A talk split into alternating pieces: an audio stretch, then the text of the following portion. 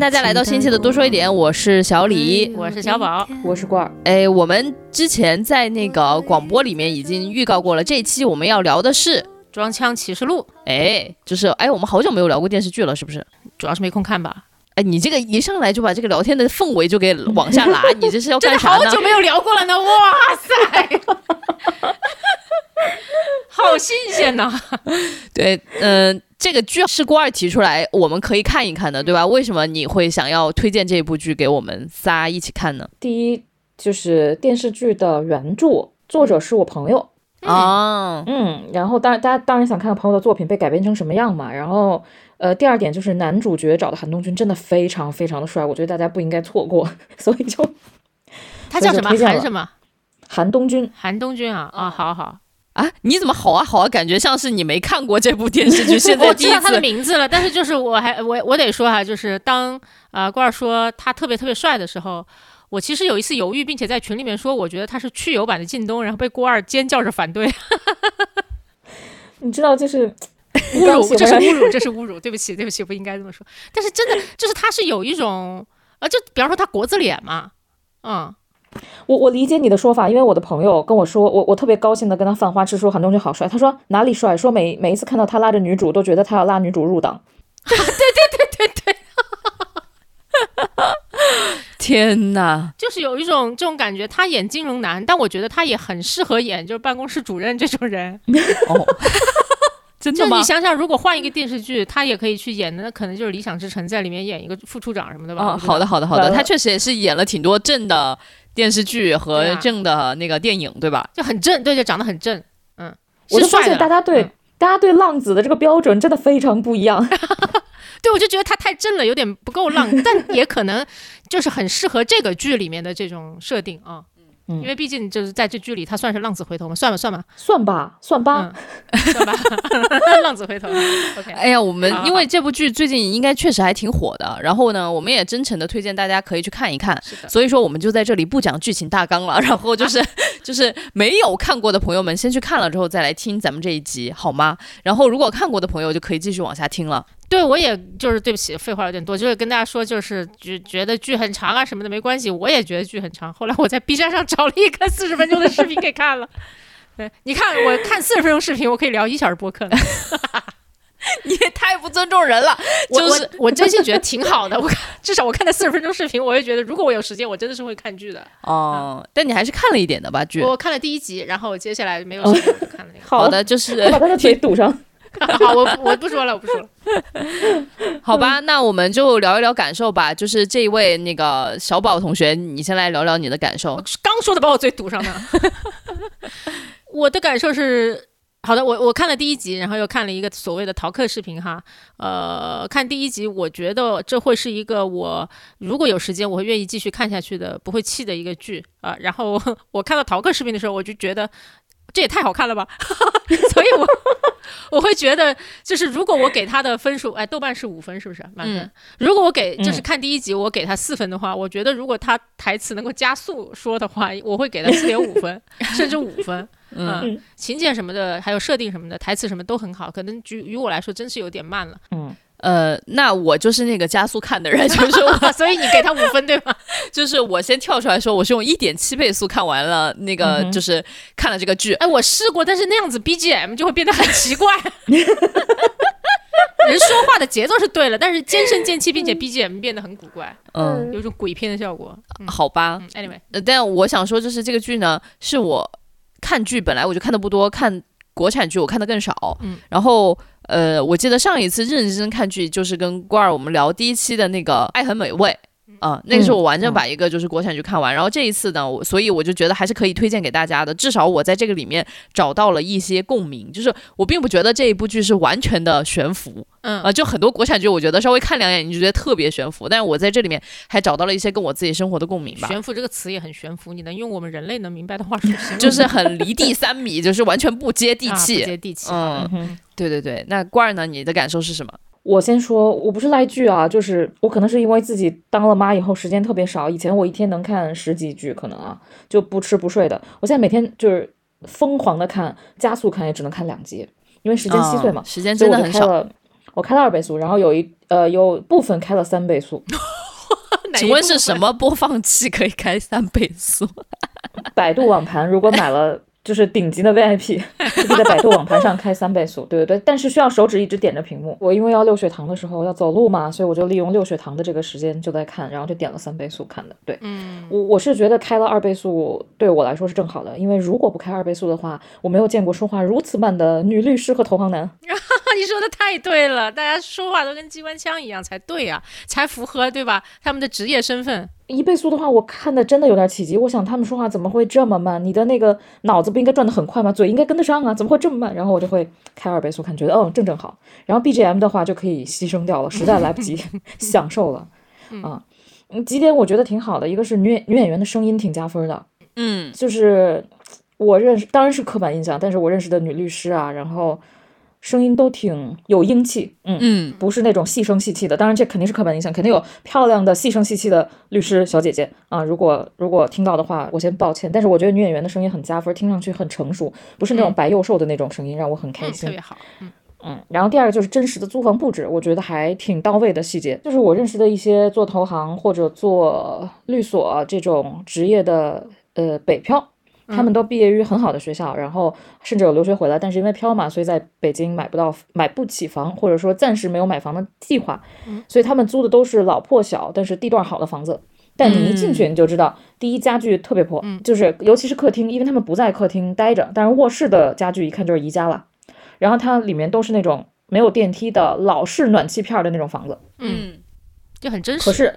嗯，里面的软装特别好，比如呃女主用的牙膏啊、洗面奶啊、牙刷啊、香水啊，就一看就是那种精英用的牌子，还挺贵的。是的啊，然后最后一点，我就觉得女主太可爱了吧，她大口吃饭，哎，就是大口吃饭女演员真的很不错。比起那种就是一咪咪一咪咪吃的那种，就真的就显得很真实了。嗯。我自己感觉就是比较喜欢的点哈，就是嗯，我必须得坦诚，我觉得徐子泉和唐颖的两个人的感情线我还是很上头的，就是磕到了，就是磕到了，就是怎么说呢？就是如果我是在那个情景里面，就是把这样同样的事情发生在我身上，我估计反正我也是逃不出来的。然后我自己在看的时候呢，我就有一部分的灵魂出窍，就是有一个另外一个飞起来的小李就在看那个看着屏幕的小李，我就发现。那个小李的嘴角就已经咧到了眼角哦，我还以为说那个小李的嘴角就流下了一丝口水什么的。对，就是笑得很开心。嗯，我有个问题问小李，在这部剧里，你带入的是徐子泉呢，还是唐颖呢？哎，问的好，我也特别想问。我靠，你看你这笑声，应该带入的是王律师吧？哎呀，怎么办？我觉得我我好像还是带入了唐颖，哎。哦，真的，嗯，好难得啊，好难得。对，听过我们之前节目的朋友们，大概可能会知道为什么他们两个发出这样惊异的这个声音。对，因为小李通常会带入男主，但是刚才我一瞬间又理解了，因为呃，很多剧或者是电影，虽然他说有男女主角，但如果主角只有一个的话，通常是男男的。嗯，有很，尤其有很多电影是这样子，对吧？嗯。但是这个剧呢，如果只有一个主角的话，其实我觉得就是唐颖。哦，你觉得这个剧的确实。一个主角是唐颖，而且作者是从唐颖视角出发的，没错，没错，没错。哎，所以说小李就是又印证了之前关儿和小宝对小李的评价，就是说小李呢不是爱带入男主角，就是爱带入主角，真正的主角，对，是的。对，所以呃，就一个是感情线，我还是挺喜欢的。对对对，就是还真的觉得挺甜的。嗯，有一些我自己反正意想不到的一些骚操作吧，就是我觉得这些骚操作放在我身上，那也真的是 very。那让我学习一下，怎么样搞定小李的那些骚操作有哪些？那个友谊之戒就很上头啊！太骚了，天哪，骚的不不像话。大家还记得这个骚的不像话是从哪里来的吗？天哪，我觉得新听我们播客的朋友们会觉得很莫名其妙。这三个人说到一些词儿的时候，就自己乐的不行。我们看过一部电影叫做《一场没有必要的春晚》嘛？对。然后那里面有个海报，然后就是胖虎的表情包，上面写的“骚的不像话”，就很离谱。对我我们现在想起来就觉得很扯，但是就哎算了算了，这一拍就过。嗯，对。然后一个是刚刚我说的感情线，然后另外一块呢，就是说，嗯，徐子泉在里面，他是应该是演一个投行的高层吧，但是实际上他也有他的老板，然后他也有他自己的团队，嗯，然后其实他在工作当中当夹心饼干的那种感觉，还有就是要背负一些 KPI，然后但是又同时保护自己下属的那个感觉，我还是挺能够，嗯，挺能够感同身受的吧。嗯，就是感觉自己工作上面的一些一些感受，在那个剧里面得到了一些回应。嗯，就是这一部分我也还挺喜欢的。然后还有最重要最重要的就是他拍出来了一个，就是在一个超大城市作为一个北漂儿，嗯的那种小蝼蚁的感觉。是的，嗯，就是那种又精致又装逼，但是又蝼蚁的感觉。对，他不是单纯的蝼蚁，你知道吗？又不是在拍一个打工妹，对，外来妹不是这个。对，就是你又精致又装逼，但你还是个蝼蚁，对对对，嗯，那真实现高层蝼蚁。高层蝼蚁。对，大概吧，就是所以我就刚刚说这个剧对于我来说不是那么的离地三尺的感觉，就是体现在这些点。是的，不是那种一毕业就一堆男男女女住进一个大别墅啊。对，《小时代》好像是，哎，嗯我是我是说出来了吗？好的，嗯嗯，啊，那好吧，就是刚刚我们说了这么多，就是觉得还不错的点，嗯，你们有觉得什么特别想吐槽的点吗？就慢呗。刚才说到的，我最大的感受就是这个。哎，我很好奇，这种慢到底是为了拖时剧集的时长，还是为什么呀？罐儿，我不知道，我是我我在想，是不是咱们平时说话太快了？咱们平时太忙了，是不是？有可能，可是哈，就比方说，如果咱们看《纸牌屋》，嗯，还有那个亿万，反正这些就是政治啊、金融相关的剧，就他这就是真职场剧，然后说话都巨快。嗯我看那个剧的感觉是，他有太多的信息量，他就生怕塞不下。我觉得我们这边就是信息量其实真的很有限，于是就疯狂的就是稀释它。哦，我会有这种猜测吧，当然这只是个猜测哈。呃，当然我们也没有答案了。那除了慢以外，我自己还有一个槽点，就是看到后面的时候，呃，男生女生已经在一起了，男主女主已经在一起了，但是他们都出现了一些小的挑战哈。一个是、呃女生小时候的白月光跑回来找他，嗯啊、嗯看上去应该是他当年的老师吧，啊、然后男生那边应该是他当年有过一点点暧昧关系的一个白富美，然后跑过来找他，呃，然后他们俩都非常好的应对了这个挑战啊，嗯然后我就觉得这有一点太理想化了。第一，这不是真挑战，嗯真挑战，就首先他们那两个人都没有真实的跟男主女主发展过真实的关系出来，所以这只是一个就就就悬在那里的一个相当于悬案。今天终于嗯就是那个大锤落定，我跟他再也没有什么关系了，对吧？嗯但是就是如果是真实的有过什么的人跑回来找两个人，还能不能够用那样 peace 和我们一起都在一条战线上的这种心态去面对这件事情，我就觉得不好说。所以这并不是一个特别真实的挑战。嗯是一个很理想化的挑战。理想化的挑战就是那种，哎呀，你看你以前有一个什么喜欢过你的人，你看吧，你现在再也不喜欢他了，对不对？和我在一起，就就很小孩子气，嗯嗯挺可爱的，但是这就，对我就觉得有点有点假。嗯我我的槽点其实又是男主，就我虽然很喜欢韩东君演这个徐子泉，嗯，就但就是投行男哪有这么帅？当然我知道电视剧是虚构的，但他有点帅的过分了。你是在说老张吗？呃，就是外资投行的男孩子穿的都挺好的，呃，然后戴的手表确实挺好，开的车也很好，长得至少就很干净，白白净净吧。啊嗯但是你只能看到他们，呃你只能觉得体面，然后有钱，比较骚气。因为那天小李给我发了一个非常好笑的东西，就是一个投行男一，个对一个投行男在晒自己的健身照，然后光着膀子，然后胸非常的大，非常的显眼，就是那种显眼包，你知道吗？真的是真的物理意义上的两个显眼包。不是，关键的事情是，当罐儿在讲这一切的时候，我已经忘记我给他发过这种东西，然后以及我在他小李，你为什么要发这种裸男的照片到群里？没错，我我都在怀疑我自己从哪里搞来的。小李应该是站在就是来看显眼包的那种，那那那个动机。好，乖，继续说，就我发了一个显眼包的那个帖子给你。对。我对外资投行男的刻板刻板印象就是显眼包，就是到处给人发奶子，对，这样的，还是自己的奶子。对不起，差不多啊，我觉得这里面徐子泉就是，人家没有乱发啦，我觉得可能发的话，这个片子就不有点不过审。笑死！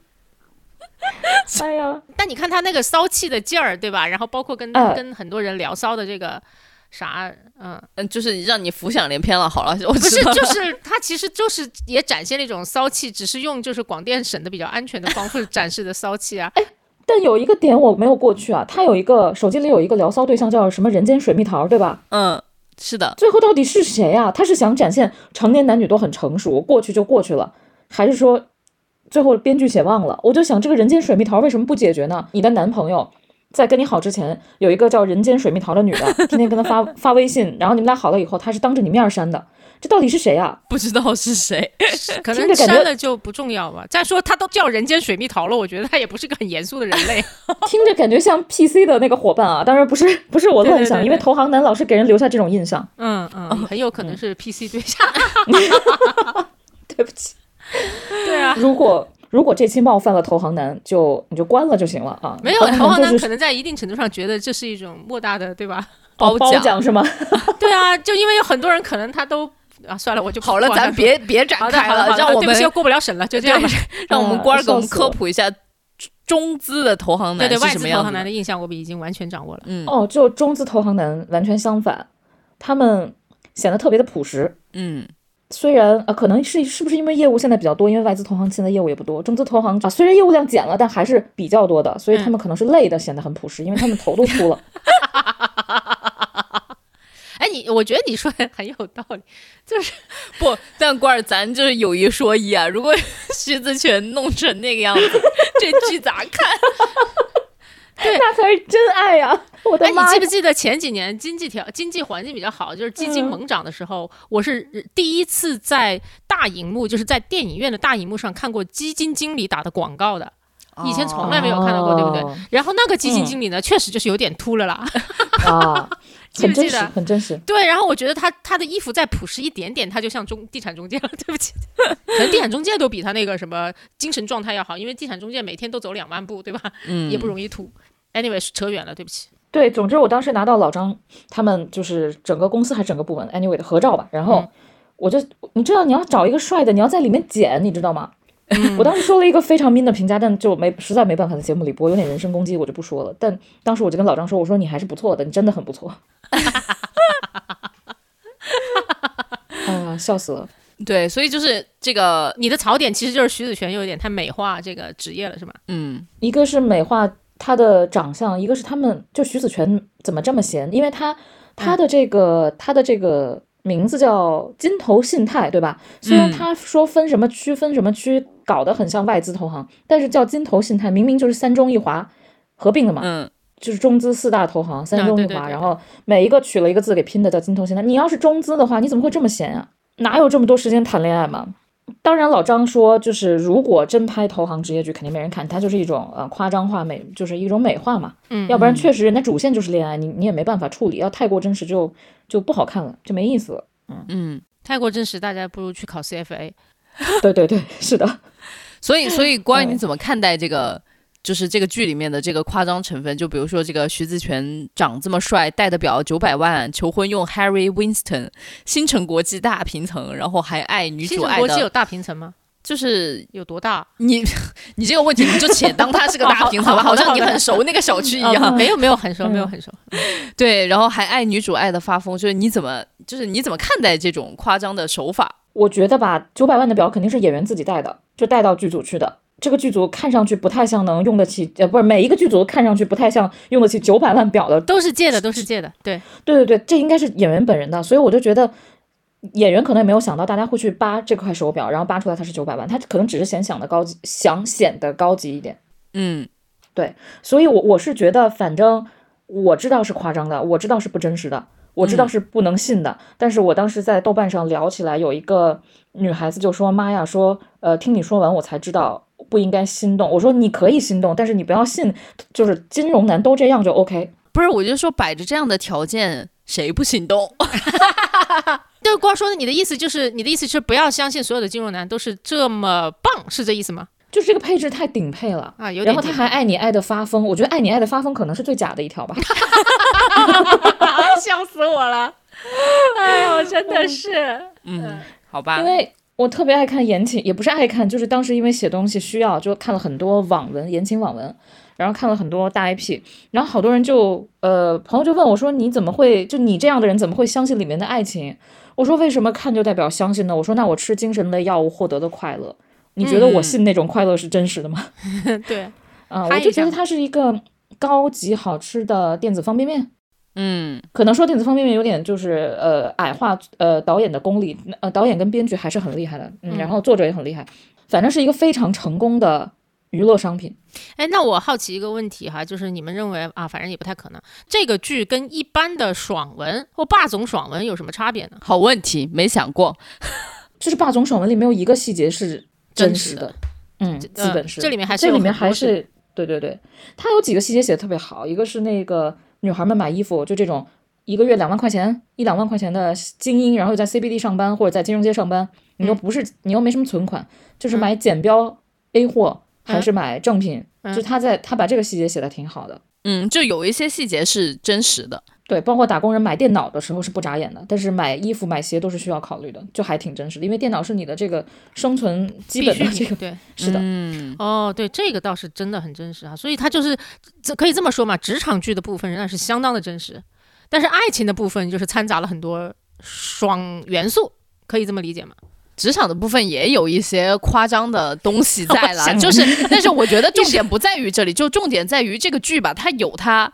真实的部分有它能够跟我们这种就是，呃，在大城市飘着的这种北漂，然后看上对能够呼应的地方。哎，你说到那个就是职场里面也有夸张的部分，我就想起来就是第一集嘛，王律师是蒋诗萌演的，嗯，哦，巨好笑。然后就是在自己的亲人的葬礼上边跟客户开会，我觉得这完全就是一年一度喜剧大赛会干干得出来的梗啊。嗯，是的，我当时想这个梗太美妙了。对对对。这就是夸张成分，但是其实它又非常真实，因为是罐儿告诉我们的，有人就是进产房前，是的，还在打工作电话，是的，是的，打打着就说我进去生个孩子再出来。投行女就是做投行的女性，这这这对，这就是真实的，所以就真的没夸张。嗯，呃，但就是就蒋日萌的表情有点夸张，我我其实特别喜欢他的角色，因为非常好笑。嗯。就既然我们都已经说到了徐子泉，然后刚刚其实小李也已经自爆了，就是说徐子泉的那些伎俩，如果用在我身上，反而我是会折掉的，就是绝对就是对上头妥妥的。嗯，就从他的那个友谊之戒这个点开始说吧。嗯，我就想请问在座的两位，如果友谊之戒这件事情在你们身上重演，你们会上头吗？我当时想着你们城里人玩的好骚，花活好多，就是我们当年一比起来，就像那种，就像大傻子恋。当年我们像大傻子恋，你就说说，就是好花好骚，这个具体展开讲讲嘛。对对对对，还是把情节跟大家展开说说啊。具体剧情我其实也不太记得，我就记得他们俩喝完酒以后，然后呢，反正两个人其实都对对方心动了，但谁都不愿意先说出口那句“我喜欢你”，都怕自己输，也不知道要输什么啊。然后总之两个人就喝了酒以后去。哎，为什么有那块就是广场上，他们出了一个酒吧，有一块空地吧？空地上为什么有一个 pop up store，里面卖戒指？嗯，当然是导演设置的了。正常你也碰不到那种戒指。然后他就在那戒指店买了一对很昂贵的戒指，然后套在两个人的手上，说这就是代表我们友谊的象征。戴上这个戒指，我们就是好朋友。嗯，我特别好奇，我想采访一下小李，就是这个到底让你上头在哪里？如果我是那女的的话，就是谁跟我说这种话，我说你有病吧？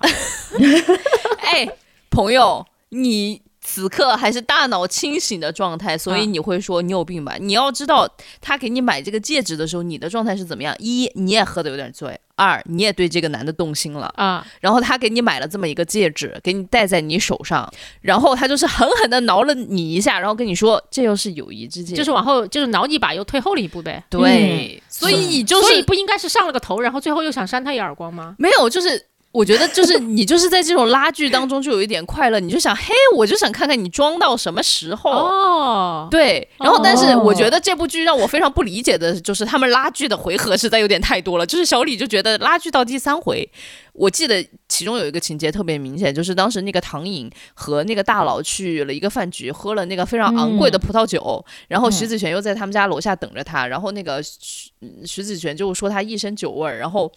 唐颖就说了一句非常大胆的话，我觉得这个女孩子我真的非常喜欢，就是大胆进攻、挑衅。她说什么？她就直接说：“这酒很贵的，你不想尝一下吗？”你说怎么尝？就是只有亲我，你才能尝得到啊。然后哇，我就觉得进攻啊，好厉害啊。然后我就觉得，就是他们都亲到这儿了，然后我就觉得，哎，亲了之后就算在一起了吧？所以亲了吗？亲了。哦哦，然后说完这个话就亲了，亲了吧？亲了，我记得是，但是没在一起。对，绝了！对，就亲了都不在一起，我就觉得轮到这个男的扇他耳光了呀。不是，我主要是觉得啊，现在城里人是亲了都不代表 在一起吗？哦，我理解你这种拉扯的感觉了。对，我是觉得可以拉扯一两次，但是对于我来说是有一些标志性的动作的，就比如说亲亲，嗯对吧？嗯对亲亲抱抱，那肯定这个就算大家这是男女朋友了。顺序和逻辑真的让人匪夷所思。先买戒指，买戒指理论上都是最后一步了，先买戒指，嗯然后亲，然后再在一起，是是这是这逻辑是这顺序吗？啊，对，你可以理解为就是这么一全部倒过来。嗯哦，厉害厉害，全部倒过来。呃，对，所以就是让人觉得他们应该先生个孩子。两人先 瞅对眼了，就说我觉得你基因不错，对吧？孩子五岁的时候开始买戒指，这种，笑死了。好好好，明白明白。嗯对他可能就有一点这种反套路吧。然后反正至少我自己觉得前面看那几次还挺爽的，但是到后面我就觉得有点拉锯过多了，然后我就会开始直接进攻，给个确定的，如果不行就下一个。对，小李进入了他的模式。对，OK，但那之之前小李也说过，就是说有怎么可能就是信息都发到这个地步，对吧？话都挑挑明了讲讲完了，然后能够一个礼拜不联系，他这是他不能理解的。啊，是的，是的，是的。我后来就说了一个，就叫做就叫做 两个两个在国贸，他们都在国贸里同栋楼里上班，好像是。对对对，就我呢是经历过特别忙的时候的那种忙，并不是简单的说我在做事情，而是那个做事情的密度非常的高，压力非常的大，然后你的专注和投入程度也被迫提到了你人生中没有的那个没有过的那个强度。然后我觉得经历过那样的一天之后，你会觉得昨天发生的都是一场梦。对，是的，嗯，所以我在一定程度上能够理解，我昨天晚上可能跟一个人聊得特别的投入，到今天好，我过完了这一天，然后我到了晚上又拿起手机的时候，我可能首先第一，我可能漏看了那个人的已经是很多条信息了，并且我看到那些信息，我可能会有一种很强烈的陌生感，这个我是能理解的，哦，所以说是工作害人，哎，就是工作让我们谈不成恋爱。工作把我们异化了。嗯 工作让我们那种甜蜜的记忆就淡掉了，真的。那怎么办呢？什么怎么办？就辞职？不，开玩笑。你们你们知道，就是小红书上之前流行过一类帖子，我也是为了找素材去看嘛，就是嗯，叫和 crush 的聊天记录。哦，然后这个这种就是流量非常大，我怀疑很多人是编故事去引流，因为太假了。但是有些是真实的，你能看到他每天记自己的那个心路历程和 crush，、今天聊了什么，进展到哪一步，明天聊了什么，进展到哪一步。然后我看到很多，呃，可能有百分之八十的帖子里面都写了我们亲了爆了，然后第二天还在暧昧，然后底下所有人都在说说啊，就是在我的理解范围里，亲了爆了不就应该对。已经是男女朋友了吗？说你们对 crush 是有什么误解？对，哎，我其实花了很久的时间去理解什么叫 date 和谈恋嗯爱、啊，对，啊，嗯。然后好像 date 是可以亲亲抱抱，但是不算谈恋爱的。啊，是有这个说法，但是就嗯，我觉得很难。很很难吧摘不清楚。对，而且就是我我觉得哈，我们对 date 的理解其实很容易出现偏差，会在于我确实听说过，就是两个人我都认识啊，然后一个人认为他们是在 date，另外一个人认为他们在谈恋爱，这就是最大的悲剧，嗯就是一个想让对方负责，另一个不想负责。差不多吧。嗯嗯，一个人认为我们是 serious，另外一个人就认为我就没有呢。反正我不能接受 date。我先说明，我是一个非常老派的人，主要我自己弄不清楚，你知道吗？我嗯特别容易上头。如果我是唐颖，他给我买戒指那一刻，我马上跪地求婚。他给你买戒指，然后你跪下了，对吧？这就是你的情节。你们真的很荒谬，一个就是人家买戒指你跪下了，还有另外一个就是说你给我滚，下一个就就是你们真的都很荒谬哎。好的吧？那你呢？什么？我是这样啊，我就觉得 date 我能够理解一次，如果你们反复 date，我就 我这就谈恋爱。不是，我觉得你不合适，你就你跟你一样不合适，下一个，对吧？合适那就是谈恋爱啊。嗯，你要 date 多少次你才能够确定我们合适不合适呢？当然我，我我我也理解了，我也理解，就是那种上班上到疯了的人，他有的时候他的感受是不连续的，嗯，呃，这这就很惨烈，我就觉得，或者是可不可以这么理解，就是说大家在非常苦逼的生活和工作的间隙，需要有一点甜蜜，但是又因为自己的精力完全没有办法供给一段很稳定的是的，是恋爱，所以说大家就选择以这样子的方式相处。也也非常有可能，因为真的谈恋爱，我觉得就是需要经营、需要投入的。哦，就我就想起一个未必很恰当的类比哈，就是以前念念书的时候谈恋爱，很多人放了个假回来就分手了。原因是原因就是很容易分手，放了个假回来，你看这个人就觉得不哪里不不对，认识了，对，就。陌生了。然后你放，因为你放了个假，你可能不知道干点什么，你心情也有变化。那个时候大家嗯就就就也是变化多端的年龄吧，不知道可多了。有的人是放了一个假回来就在一起了，有的人放一个假回来就分了，很好笑的。是这样的，然而，对于咱们成年人来讲，你上了一整天的班，只要你加班还要超过什么八点到甚至到十点的，这一天就相当于你以前真的就是一个一个夏天过去了，时间被压缩成这个样子了。，嗯嗯，我就想请问二位，就是在这样子的一个大的情况之下，大家谈恋爱都是抱着一种什么样子的目的呢？因为就是我我想问这个问题，其实是谈恋爱有什么目的？啊，你这个就已经是个答案了，因为 因为之前那个，因为在这个电视剧里面，就是有那个唐颖的妹妹嘛，叫薪资，她就是在、好像反正在选男朋友一样，她就会有一个列表，对吧？她有一个短则，有一个长则，然后统计列表就是把一二三四五五个人列出来，然后他们的就是。对吧？有点像那个六边形战士，就是看他是 哦叠满了几个 buff 的雷达图，雷达图嗯，对对对对对，所以就是就感觉薪资这样的女孩子，她就是以一种比较功利的，状态再去谈恋爱，嗯，再去再去选伴侣吧。，对，再去选伴侣嗯吧。然后，但是其实我觉得作者也是挺聪明的，给了这一种方式一个答案，嗯，这叫不行。就是至少电视剧里面，就是我觉得至少作者他是给了这么一个答案。当然，我觉得可能有很多人通过这样子呃画雷达图的方式，然后他得到了他自己心目当中认认认知的那种幸福吧。但至少作者他在这里面给的答案是不行，所以我就很好奇，你们两个是在谈恋爱的时候。会是抱着一种什么样的目的，或者你们会上什么工具吗？就是衡量工具量表儿。啊，不会啊。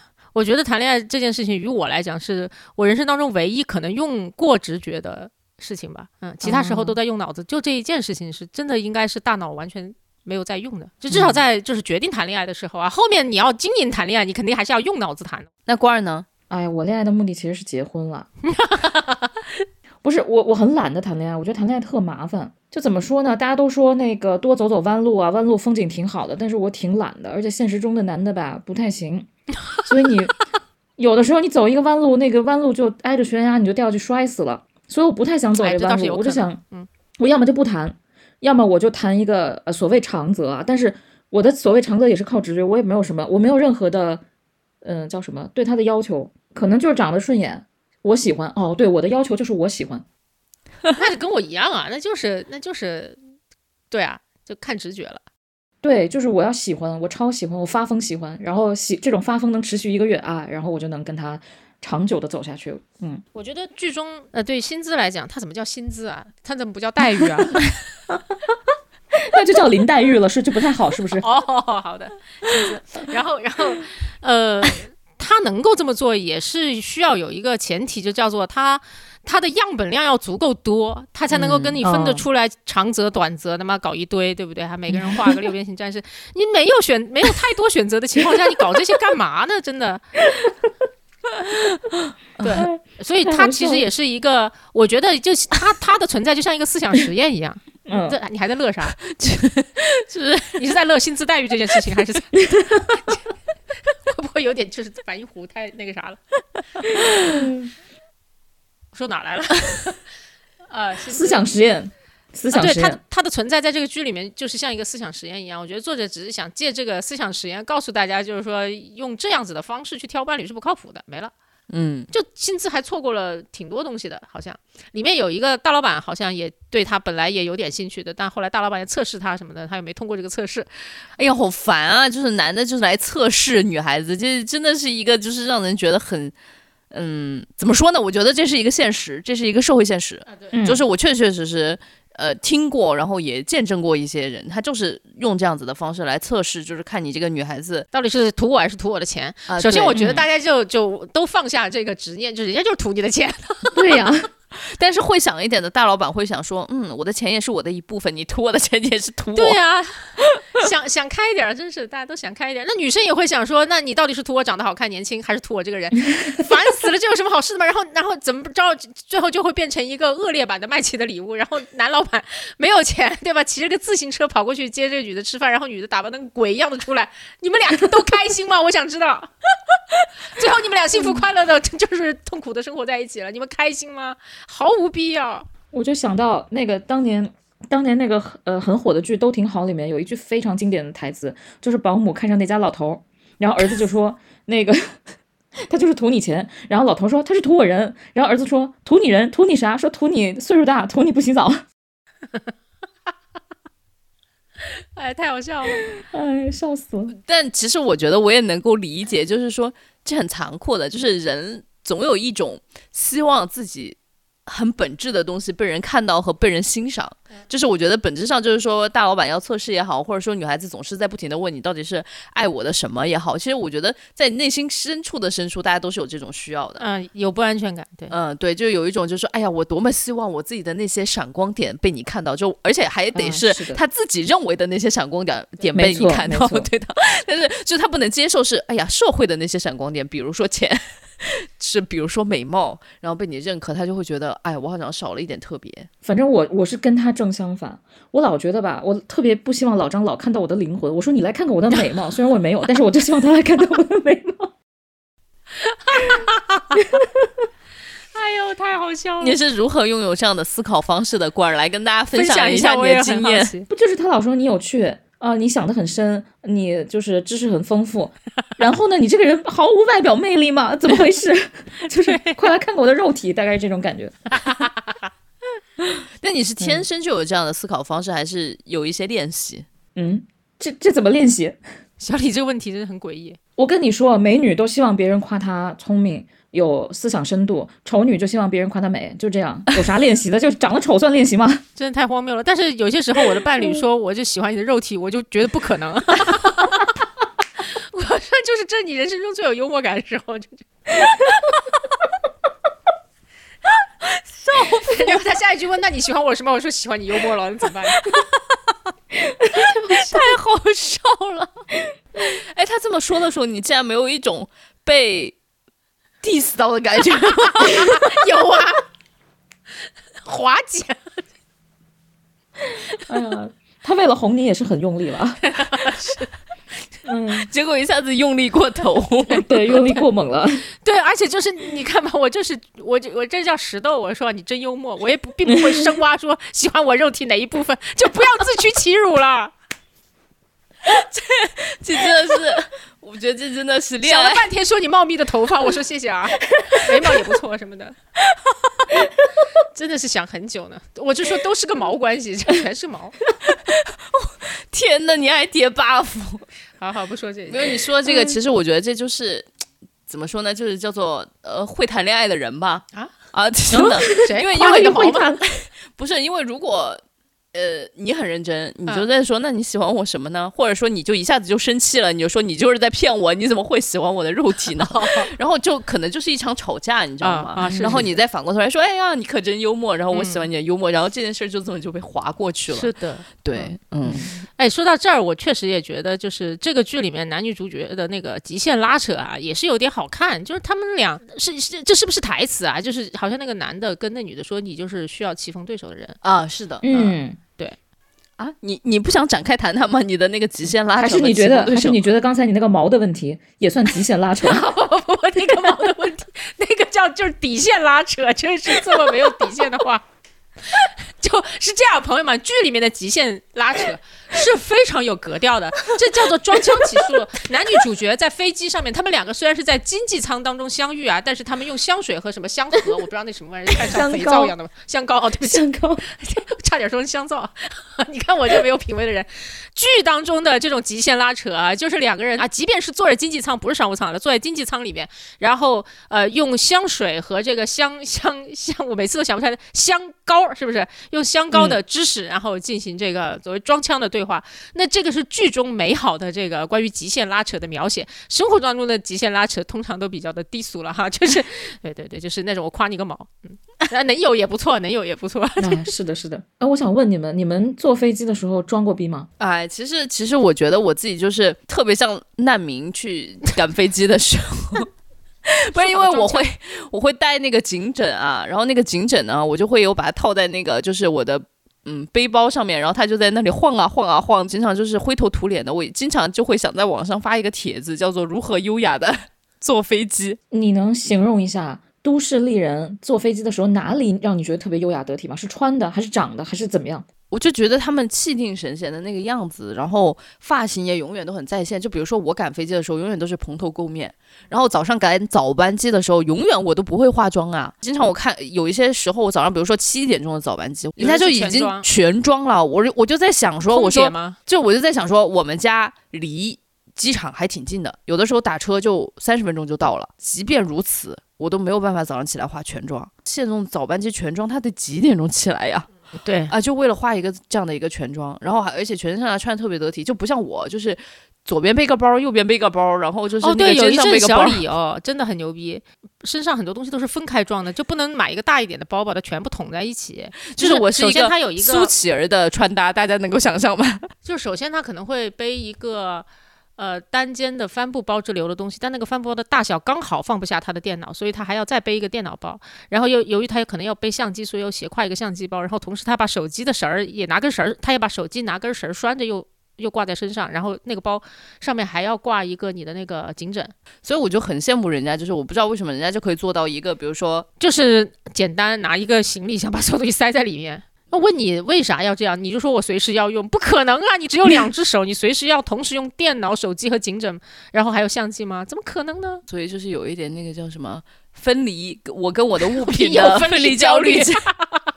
对，所以郭二呢，郭二上飞机的时候是啥样？我坐长途飞机的时候，以前特别热衷装逼，我觉得可能是因为我恐飞，我非要给自己找点事儿来做，然后去缓解这种恐飞情绪。嗯嗯，我一年都不会想起来做面膜，但是我在飞机上一定要做面膜。你做面膜算什么装腔啊？做面膜不算啊，做面膜挺装的呀。我一直看，我反正我要是在飞机上看到谁做面膜，我就觉得他应该是有点病。因为因为我会想很多，你想你平时做面膜的时候，对不对？你会先洗脸，然后用洗面奶，然后有的时候你还会用磨砂膏把你的那个脸上的死皮稍微去一去，然后把那个脸上擦干，然后再开始敷面膜，对吧？但你在飞机上根本没这种条件啊。但你也要强行的敷，那就不是我要强行的敷，是官儿要强行的敷。哦，好的。对，所以我就很好奇，那你在飞机上敷面膜是一个什么样的流程呢？就跟你刚才说的差不多，因为它非常花时间。我平时一年都不敷一次，就是觉得它很费时间。但是我在飞机上太恐飞了，所以我需要计算这十四个小时分开都够干什么。比如说吃完眠药，它只够六个小时睡着，那剩下八个小时醒着该怎么办？就很很崩溃。所以我要干一些以前不会干的事情。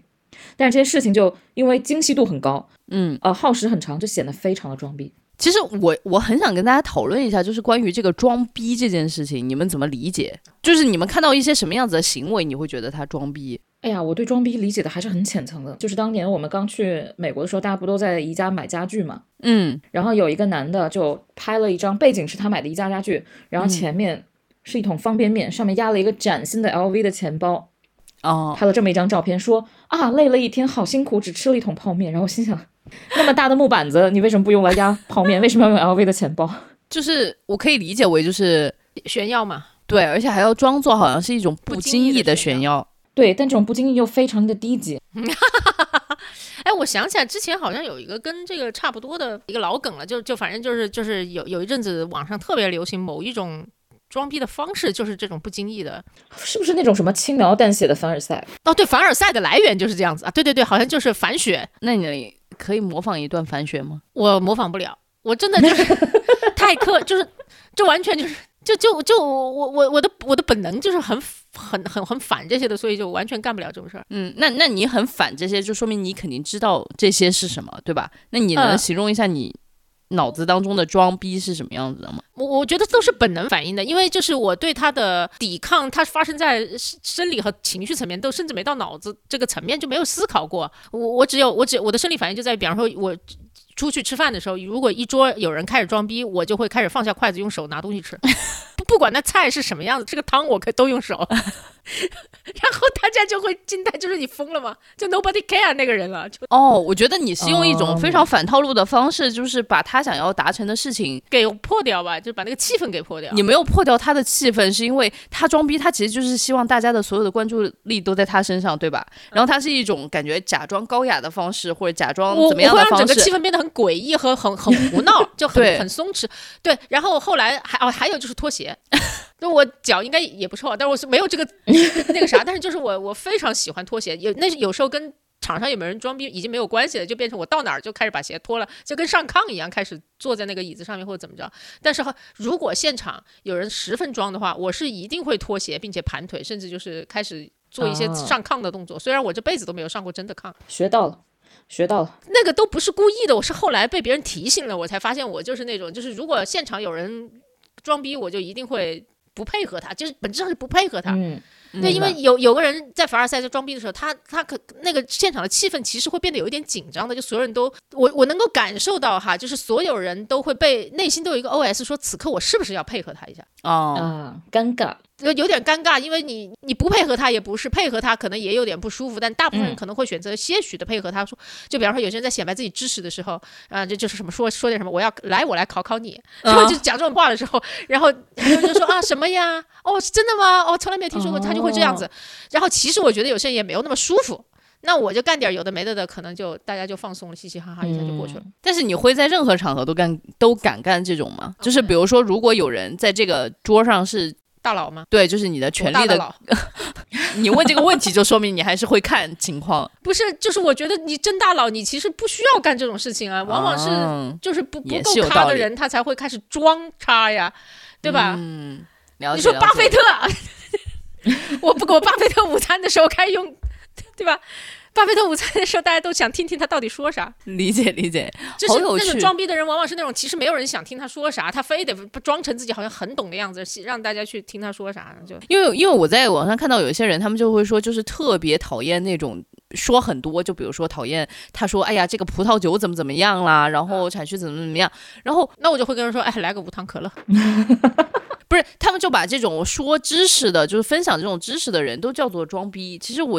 我感觉这中间其实是有一些小小的差异的，就比如说啊，就是好像比如说，如果我去学了一个葡萄酒班，就是我大概学了一些就是葡萄酒相关的一些知识，但我并不觉得我自己是想要把这个东西拿出来跟大家。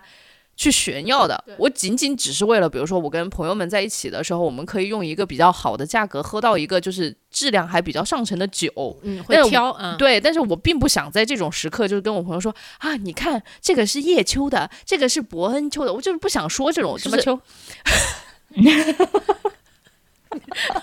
谢谢你，即刻的演示了一下你如何破掉这种装逼时刻，啊，没什么，没。对，就是就是就是对对对，这种时就是这种情况就搞得我有点难以自处，你知道吗？就是或者说朋友有的人就是或者没那么熟的人，他就说，哎，小李他学过葡萄酒的，来跟大家讲讲。就是我并不想干这件事情，我只是为了想让给大家提供一些方便或者怎么样。当然，就是如果大家不 care，就觉得啊，那我就喝八十五块钱的那种，就是 Yellow Tail 也挺好的，那我觉得也 OK。什么好的？又来上瘾了是吧？别吧。对，所以，所以我就在想说，我觉得其实装逼这件事情跟你呃拥有的知识的丰富和呃，就是跟你拥有的这种知识的多寡其实关系不大，而是跟你究竟抱着一种什么样子的目的在分享这件事情关系比较大。嗯嗯。然后我想说，就是比如说大家可能，而且而且说老实话，我觉得绝大部分的社交场合是不需要知识的，是需要什么的？呃，我我举一个例子好了，就是前两天跟跟跟朋友聊到，就是说。到底应该怎么样，在一个就类似于饭局上或者在聊天当中哈，就提问题是合适的。嗯，到底怎么样才能不显出一种我要考考你的这种 很讨厌的感觉？就很简单，就是你可以问问题，但是你永远不要问人家知识性的问题。就比方说，你知道这个酒从哪里产的吗？那这就是知识性的问题，它是个事实。啊，但是你可以问的是，哎，你是为什么这么喜欢喝酒？我觉得这个就可以问啊。那说的就关关于人的，你知道吗？嗯，那这个就没有任何人会觉得你装逼，然后然后别人就会很乐于跟你分享，并且就怎么着。所以就就我只是说从提问的角度，提问就是有有尽量不要问我那个什么那个什么 what 和 how 的问题就好了，在一般的社交场合，嗯，别人被你问着不会答，那不就是你你接下来要开始你二十分钟演讲的这个事情了吧，对吧？看见我，你知道这酒产产自哪里吗？他说我不知道，哦，我也不知道，那也很荒谬啊，那你问个屁呀！哎呀，对，反正就是少问知识性的问题吧。嗯，好的，学到了，学到了。无非想分享，就是我就觉得这些知识本身它并不是装逼的来源，而是你究竟抱着一种什么样子的动机在分享这些东西。不过吧，这也分人。比如说，有些人在饭局上对葡萄酒或者对酒真的没兴趣，那可能别人在讲这个知识的时候，他也会。就大家对无知的东西又不太想了解东西，可能会觉得那个人是在装逼。对，就是有些人他也没有抱着一种我就是要显摆的这个状态在在说这个话，但是在别人眼里可能就会变成这样。对，所以我其实是不会太从动机出发去判断他是不是在装的。那你会从什么来去判断呢？就是直接那个行为本身，只要你开始分，只要你开始分享，你就是在装。呃，就是看他想不想要。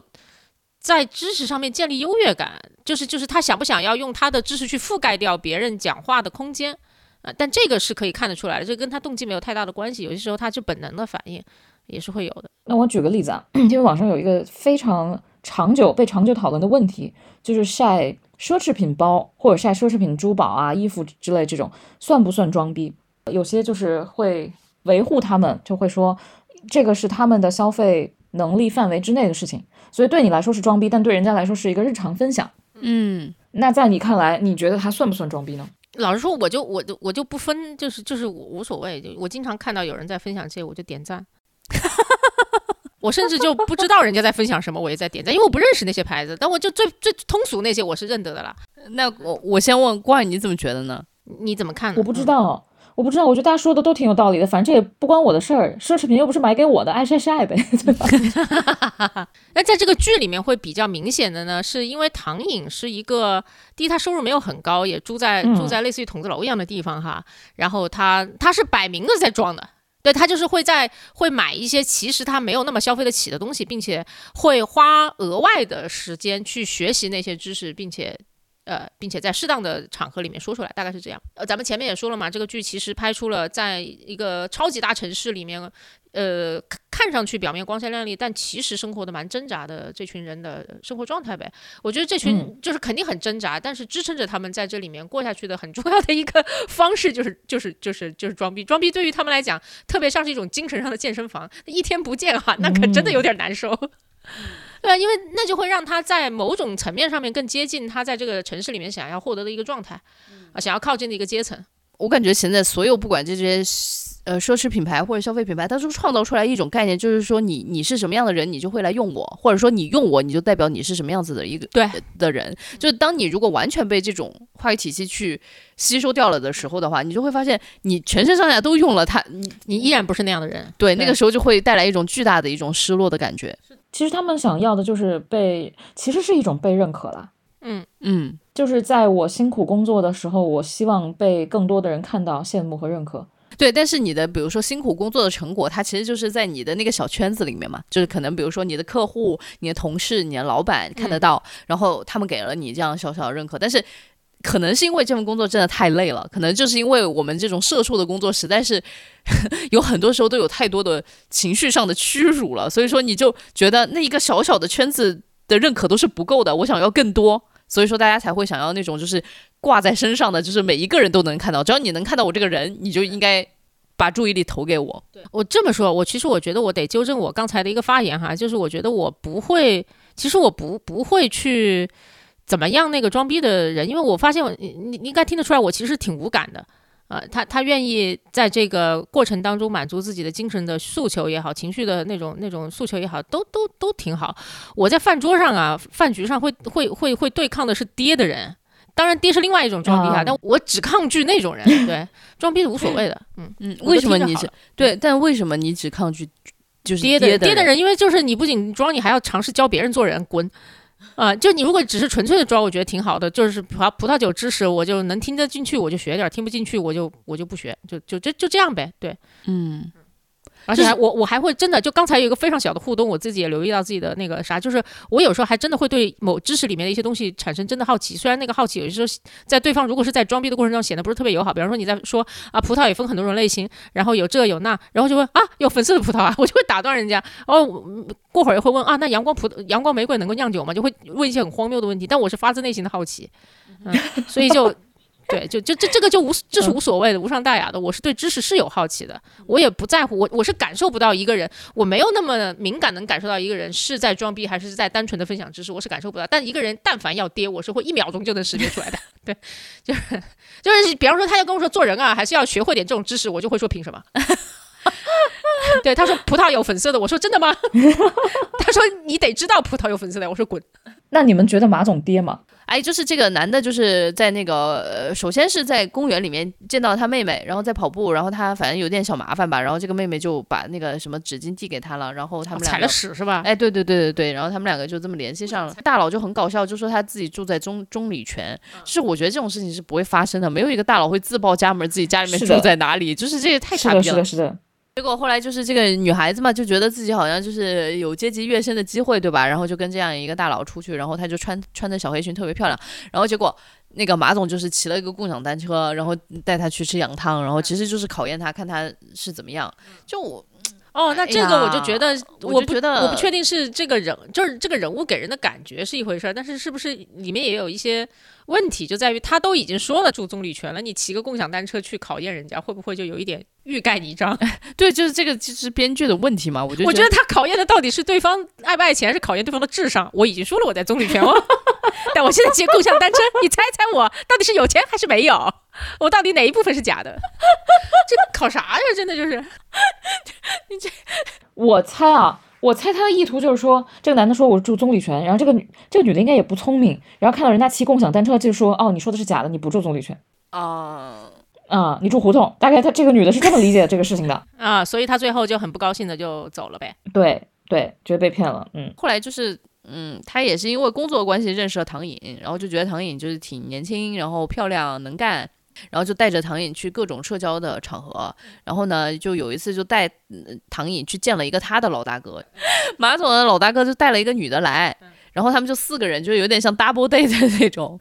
然后呢，就是那个女的就特别装逼，哎，反正就是说什么他他他们家是怎么怎么样，反正就是炫耀自己家世很好。对对对对啊，对对对对对。然后结果后来呢，在回去的车上，然后马总就说了一段非常就是名场面的话吧，大概意思就是说，哎，对于我老大哥这样来的人来说的话，他其实现在能够刺激到他的事情都已经非常少了。然后他就是喜欢就是。找一些这种小姑娘，这个小姑娘其实以前就是一个什么？不是不是服务员，餐厅服务员。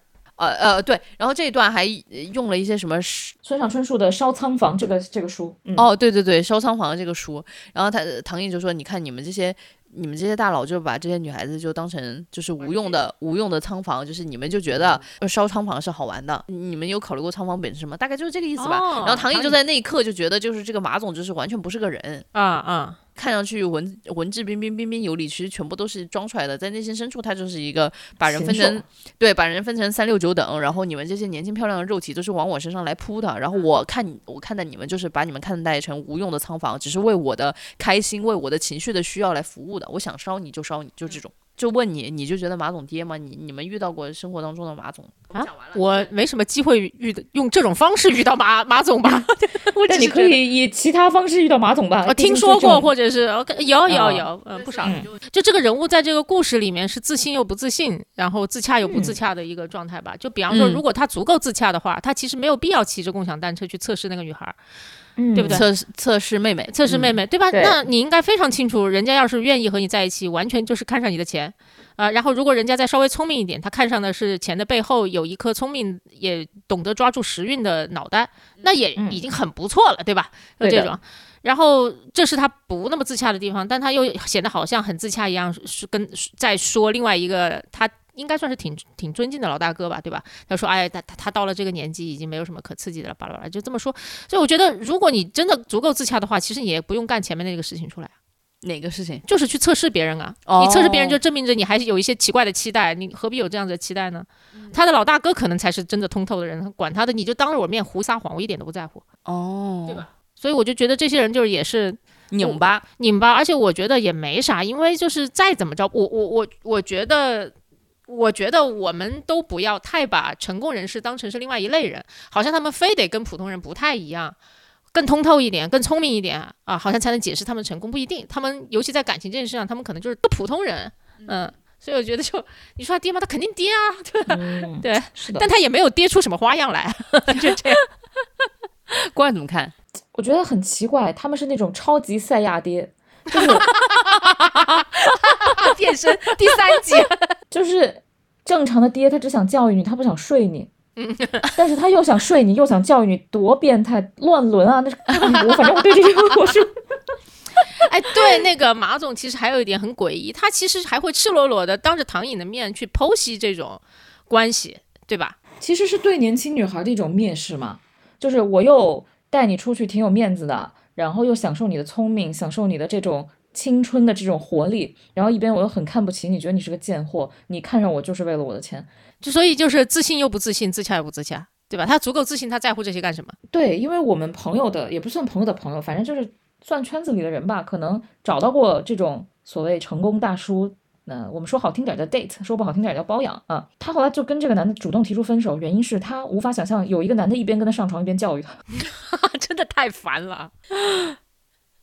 就是他这种就是床上教育，甚至完全抵消了他给他花钱的那种魅力。嗯，他说唯一的魅力就是花钱能力，然后说现在这个花钱能力。的魅力都不在了，那这个人就彻底没用了。好的，我觉得这也是一种很好的提醒，虽然就是没有什么用，我相信应该得到这个提醒的人应该不会听我的播客。就很好提醒在于说，就是就是爹必一定不会增加你的性魅力啊，对吧？爹一定是消解性魅力的，求求了，真的是啊。所以所以你们觉得啊，一般的小姑娘面对马总招架得住吗？或者说，如果在职场上遇到马总这种人，你们怎么对付？就是你必须 deal 这个客户，如果你跑少了他的这个单，你跟 KPI 完成不了，而且对你升职会有很大的影响。但是他想潜规则你，他想睡你，你怎么对付？妈呀，我就辞职吧。哦，我觉得真的很难处。嗯，就如果你说我我喜欢这个客户，三号我喜欢上这个客户了，那也行。那我可能我也就辞职跟他在一起了，对吧？反正也是要辞的，不如早点辞。小李真的太绝了。但是不辞职。又能升职又能跟他在一起，你为什么要辞职呢？呃，我可能就是道德水准太高了，就 烦死了。这个人不能在这个职位上跟自己的客户谈恋爱。对，OK，不知道，我觉得这个太难了。我我觉得我以我自己的小脑瓜子，我处理不了这种事情。所以其实当时我看到唐颖能够这么 游刃游刃有余，就是某种程度上面游刃有余的去处理这种事情，我其实内心是很钦佩他的。嗯，而且其实我会有一点担心。打个比方说啊，就是如果这个大佬他不仅仅是啊，这种很喜欢 compete，他可能还有一种心态，就是说，如果我得不到你，我要毁掉你，嗯，对吧？那你怎么走这个钢丝呢？就是如果你走这个钢丝，你让这个大佬感觉到，哎，其实有意思，有意思，我也尊重你，对。然后，但是那大佬就是要再进一步，他说，你要是不跟我在一起，我就是要毁掉你，那你咋办？就是你一点办法都没有。所以说，我就觉得还不如就一开始就地辞职。小李。小小李是风险型的那种，就是非常非常那个会远离风险的。哎，对我就是特别谨慎那种。但是我觉得唐颖就有点那种艺高人胆大，就说反正我就往前面走一走呗，我就再看看呗，指不定他走两步，那个大佬也没有真的很喜欢我，但是他可能会欣赏我的这种呃工作能力，然后我就把我我们就把这个 case 给做了。但如果是小李看到这种情况，就是溜了溜了，先溜了。这也是我觉得这个作品里面。很有意思的一点就是，他第一，他挺理想化的，他有理想化的成分，是的。然后第二，他又有特别现实的地方，特别现实的地方在于，他其实挺洞察人性的。他知道，如果一个真的挺厉害的人，男的啊，然后在在这样的场合遇到，如果你真的能够赢得他的尊重的话，其实他也并不会，一般来讲，并不会撕破脸怎么样你。前提是你能赢得他的尊重，嗯，然后这个是商场里面、职场里面，就是就是棋逢对手的一种体现。说它理想化的一点呢，就在于说这种场景真的是非常稀少。你说棋逢对手这种非常稀少棋逢对手的这种场景非常稀少，我认为就是。就基本上就只要这这人不是个疯批，你能赢得他的尊重，你是可以跟他做生意啊，并不需要付出那些你以为就是非常糟糕的这些事情的哈。但这种场景非常少，因为因为说老实话，在这种非常巨大的权力落差下面，其实你你你你你你你想象那个电影的场景里面，真的就是一个职场爽剧。你坐在上面脸不红心不跳，然后虽然你你肯定也做了充足的准备，然后去跟他侃侃而谈，然后对方对你投来钦佩的眼神，你妈的哪有那么？不是不可能，就只是这应该是非常非常稀少的一种场景。对，嗯嗯，对。但他很难得的就是他把这种稀少的场景拍拍的可信度非常高。嗯，我觉得是 OK 的。他不是那么单纯的就是我啥也没干，然后大佬就对我称赞有加，不是这样子。那我想问问你，如果面对这种情况，你怎么办？就是刚刚 郭儿说的那个设定。面对这个情况，没有大佬会。你这个就 跟我的伴侣称赞我的身材是一样的，没有开玩笑。你这个就没劲了啊！就是咱就是面对这么一个情况了，你怎么办？大佬说，我就喜欢你的毛，我就爱上你的毛，怎么办？太恶心了！我说你这口味真……我我我觉得我就是我会努力做到崩溃前一秒。就是小李是会原地辞职，对吧？他就觉得风险朝他袭来，赶快跑。就假设对方是个龙卷风，我们有千有千万分之一的可能性能够驾驭这个龙卷风，最后平安落地，然后甚至啊赢得很多双赢嘛，所谓的对吧？小李是龙卷风，赶快走啊！我会到眼前那一秒，然后我发现驾驭不了他，我原地崩溃，大概就这种。就比方说，就是我我说难听一点，就是 就是大佬说什么约约他去什么酒店房间了，都到这一步，我说对不起，我不去，我就我只能这样了，对啊。好吧，我我当然不会说，我进到酒店房间说，我打电话幺幺零，不会这我就不会去啊，不会去啊，就这种。但是就是那一刻我就顾不上说，我我们还有生意要做，我们还有什么我顾不上，我会跟他说对不起，这个这我做不到。对，但是但发生了，我我就会说我做不到。但是我不会像小李一样，大佬朝他哎一个眼神多看他一眼，我辞职了。我明白了，小宝是进到酒店房间说把毛已经拔光了。我不会，我说我不会去，我说我会说你开什么玩笑？我也不太合适，我不确定。那怪呢？你是到哪一秒钟？哎，我真的遇到过一个类似 马总的人，但是他没有马总那么成功，但他也很他也很有钱，他也很爹。他对不是对我下手啊，他是对我旁边的小姑娘下手。我我发现几个方法吧，就是我没有立大侄女的人设，我立的是大侄女的人设，你知道吗？让他觉得你是一个孩子。或者是一个小伙子都可以啊，但是不能让他知道你是女的，就让他感知不到你是女的。这个方法非常管用。没有性别感，嗯，就他知道你是个孩子，一般啊不会有太多对孩子下手的变态。第二个方法就叫用魔法打败魔法，就一般大佬不会劝这种女孩从良嘛。就比如说啊，他把你包了，他还跟你说，哎，你这样可不好啊，你去读大学吧，啊，我我送你去出国留学吧，他要劝你从良。你就可以也反过来劝他从良，就是你这样对不起你老婆，你怎么能这样？你这个人道德感好低啊！什么骚操作？那几个小小网红坐在车后面，我坐在副驾驶嘛，然后我就说给大家听，他觉得也很臊得慌，因为我也认识他老婆，然后他就觉得蛮臊得慌，就说哎，我我我会那个注意什么的。我知道他说的是假的，我说的也是假的，大家都没有走心，但就演一演嘛，反正你演安全了就 OK 了。你俩你俩都是艺高人胆大的类型，我遇到过很多种这种尴尬的情况，比如说呃，在那个饭局上，人家说必须叫哥。不叫哥就怎么着 啊？就特恶心，就七老八十了，让让他让你管他叫哥啊？那你要叫爷大爷？没有，我后来就说我认你当师傅吧。我说一日为师，终身为父，你是我爹。然后他就 他就没办法了，就被架在那儿了嘛。啊，那当然当爹可能让他占的便宜感觉更好嘛。然后就就这个事情就先过去了。哎，你发现没有？从我们三个人的回答来看，他是经历过真实的类似场景，我们俩完全没有经历过。他呢，就是在想象当中把自己吓死了。嗯，我就是没经历过，不知道。嗯。我觉得就圈子问题，我们圈子就是呃男性比较活跃吧，可以这么说。哇，这一期我真的不知道剪出来会是什么样子，感觉就是就心里面想起了纯 K 的那首歌，就叫《拒绝黄赌毒》。对，反正就我们刚刚拉拉杂杂聊了一大堆，就是大家也听出来了，这一期吧，我们就是放飞了聊。对。跟放大水差不太多，对，就是跟剧本身呢也没什么特别大的关系，也就是从剧里面引出来了一些像思想实验又不像思想实验的一些实验。我我觉得就最开心还是跟跟你们聊这些话题和和，假如遇到这些情境，你们会怎么办？最好玩的还是这个剧，其实我觉得。就挺好的，它能够提供我们这样一个聊天的素材就很好，它就就像个镜子嘛，它就照出我们一些，它用一些很特殊的方法照出了我们的生活境遇吧。嗯，虽然有一些境遇我是真的没有啊。嗯，哎，我觉得其实这个就是回到了遇到什么马总要追我这种狗逼的事情，我心里想你他妈疯了吧？精神病院电话是多少？要问这个问题真的让我浑身感到不是很舒适。哎，我觉得这个就回到了关儿，其实很重要的，我们有一个还没有讨论的话题，就是叫做到底什么叫做都市剧？因为其实我们三个人都是生活在就是都市里，呃，这个大城市里面嘛。以前，比方说，我以前看看看，我觉得我爱看的《老友记》算是都市剧吧，虽然它是情景喜剧，但算吧。嗯嗯。然后《Sex and City》算吧？嗯，太算了。嗯，算。但《摩登家庭》不算吧？我也不知道，摩登家庭应该算家庭剧吧？都到都叫摩登家庭了。好的，我没有常识，I'm so sorry。嗯，OK OK。他们的共性除了这个生存背景之外，还有什么？对我就是主要是想问官儿，看你怎么看待就是都市剧这个讲法？就一一直以来大家都诟病说我国没有都市剧，就是你聊的东西，你你外面可能包装很新，比如说是北京、上海、深圳拍的，嗯，但是你讲的东西都是以前讲过无数遍的破玩意儿。比方说，我举个例子，嗯，就比如婆媳关系，他也没有讲出什么新意来啊。啊，他只是换了一个都是，嗯，对他家长里短，好像是二十一世纪婆媳关系。但二十一世纪婆媳关系和以前的婆媳关系，它本质上是没有任何区别的。然后现在的套路，他也没有做出什么翻新，你就会觉得这东西，嗯，也能跟我共鸣，但你就不是很想去把它当做一个播客的主题来聊。嗯嗯，对，嗯，就关系上面没有更新。那这这个剧里面，它其实很多关系是确实跟别的剧的那个视角是不一样的哈。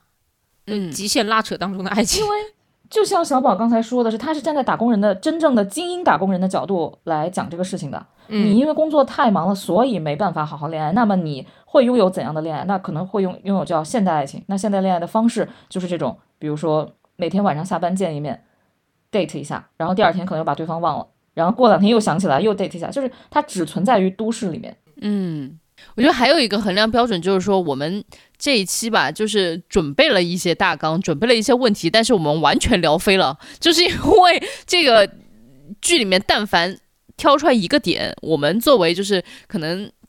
比较能带入唐颖的这样的一个就是工作状态的角色的这样的一呃在生活的人，就可以真的有自己很多想聊的，嗯，对。但是就是比如说之前我们聊的一些电视剧也好啊，一些电影也好，其实我们是真的是要严格的 follow 我们自己的那个大纲，然后以及里面的那个观点，因为一旦聊偏了，可能就完全超出我们的一些射程范围，或者说以我们自己的生活经历，我们是完全没有办法想象那个答案的。就你的身体很诚实，反应很多啊，对对对对。那我们这一期就这样吧，朋友们，就是我们也拉拉杂杂聊了这么许多，然后希望，呃，给大家带来了一些欢声和笑语，反正是给我们自己带来了不少了啊，就是你们怎样的，就是就是大家就 见仁见智吧。